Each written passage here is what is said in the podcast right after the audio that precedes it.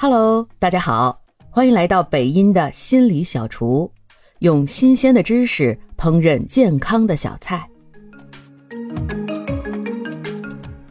最近啊，我看了一个纪录片，叫《杀手之心》，讲的是曾经在七十年代闻名美国的杀人狂魔 Ted Bundy 的故事。Ted Bundy 就是我们看过的电影《沉默的羔羊》中的原型。Ted Bundy 有着超高的智商和情商，他学习过心理学和法律学，他曾经逃窜各州，杀害过三十名年轻女性，并且两次成功越狱。他的越狱经历导致了美国的很多监狱才开始加强各种安全措施。他还曾经在法庭上为自己辩护，他的庭审直播曾经轰动全美。他甚至在庭审现场当中求婚一个为他作证的女记者，而且这名女记者不仅答应了他，还和他在死囚牢里生活了几年，并生下了一个女儿。有意思的是，所有接触过他、采访过他的记者都对他有两面的评价，有的说他绅士风度、讲话幽默、充满魅力；有的说他阴沉冷漠、毫无怜悯之心。擅长操纵人心。还有一个曾经给他做过心理画像的心理学家都不相信自己画出来的罪犯画像，居然就是曾经和自己一起工作过的同事。最终，对这个杀人狂魔的心理分析是双向情感障碍。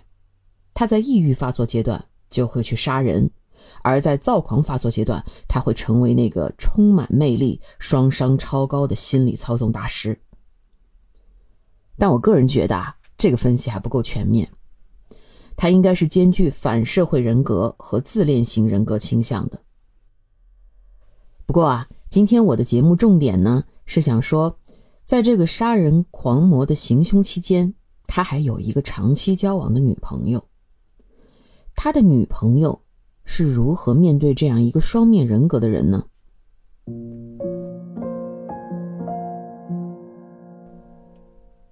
这个女朋友啊，是一个单亲妈妈。泰德·邦迪当时以英俊绅士的形象出现在他生活中，似乎对他是一种救赎。他沉醉在泰德·邦迪给他的浓烈的爱情中。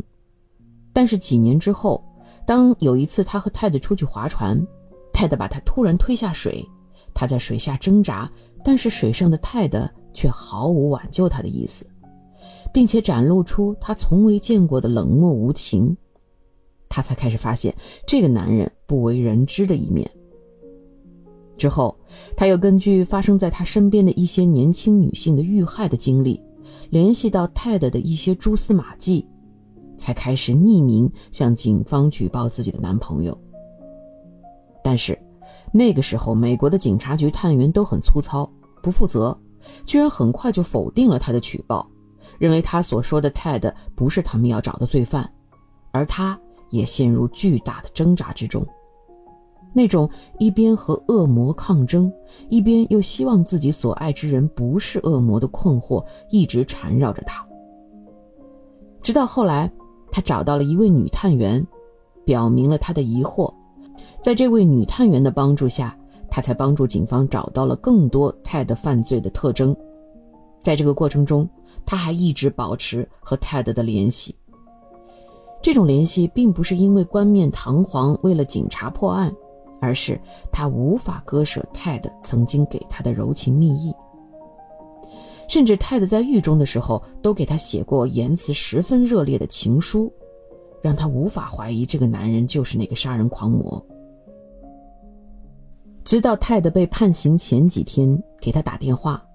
亲口承认了他的犯罪事实，这个女孩子才终于清醒。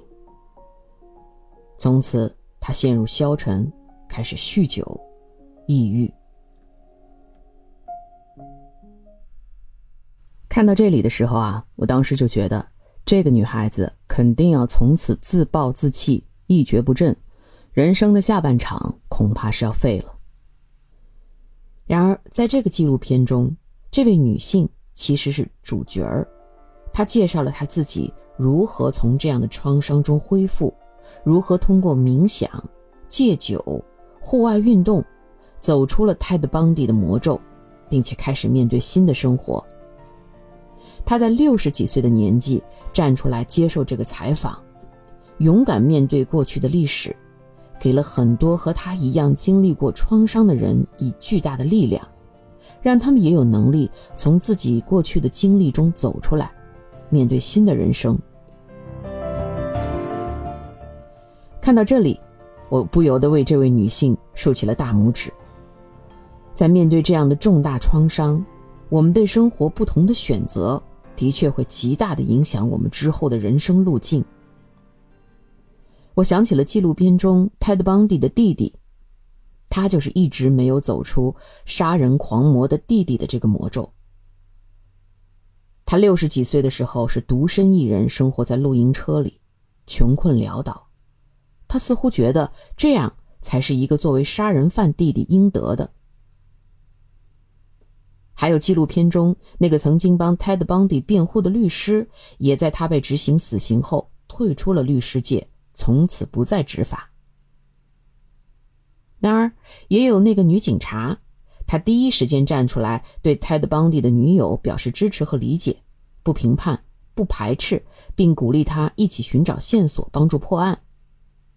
之后，她成为了 FBI 第一位女警察，而她的事迹也是《沉默的羔羊》里面那位女警察的真实原型。这些被杀人狂魔影响的人的不同的人生轨迹，让我想起了一个神话故事。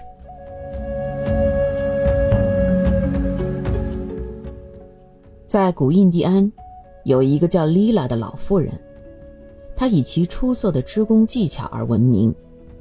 她花费多年时间制作了一张美丽而精致的地毯。这张地毯是她的杰作，充满了鲜艳的色彩和精细的图案。有一天，当丽拉正在屋外织工的时候，一只调皮的猴子靠近了她。这只猴子对她的地毯充满了好奇和兴趣。它迅速跳到织机上，并咬碎了地毯的一大部分。丽拉非常伤心，她多年的辛勤工作和奉献似乎在一瞬间被毁掉了。她坐在那里，心碎的看着被破坏的地毯。但丽拉没有放弃，她深吸一口气，在自己内心找到了决心。她意识到，与猴子发生的事情。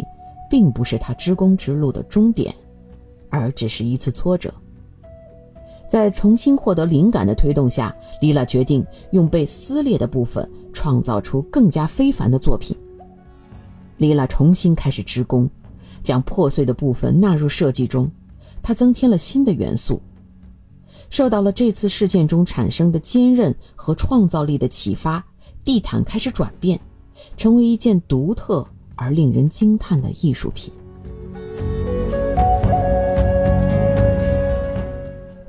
这个故事让我想起了纪录片中的最后一段话：如果人生是一张毯子，我们就是自己人生的编织者。我们可以随时调整如何织下去。我们可以因为以前织的不好看而自暴自弃。我们还可以选择成为我们生活故事的创造者，我们去选择织入新的布料和丝线，打破旧有的图案和模式，那么我们的人生就有了另一种可能。我们甚至可能发现，这些新的布料会和原有的布料紧密地编织在一起，成为一个全新的、完整的自己。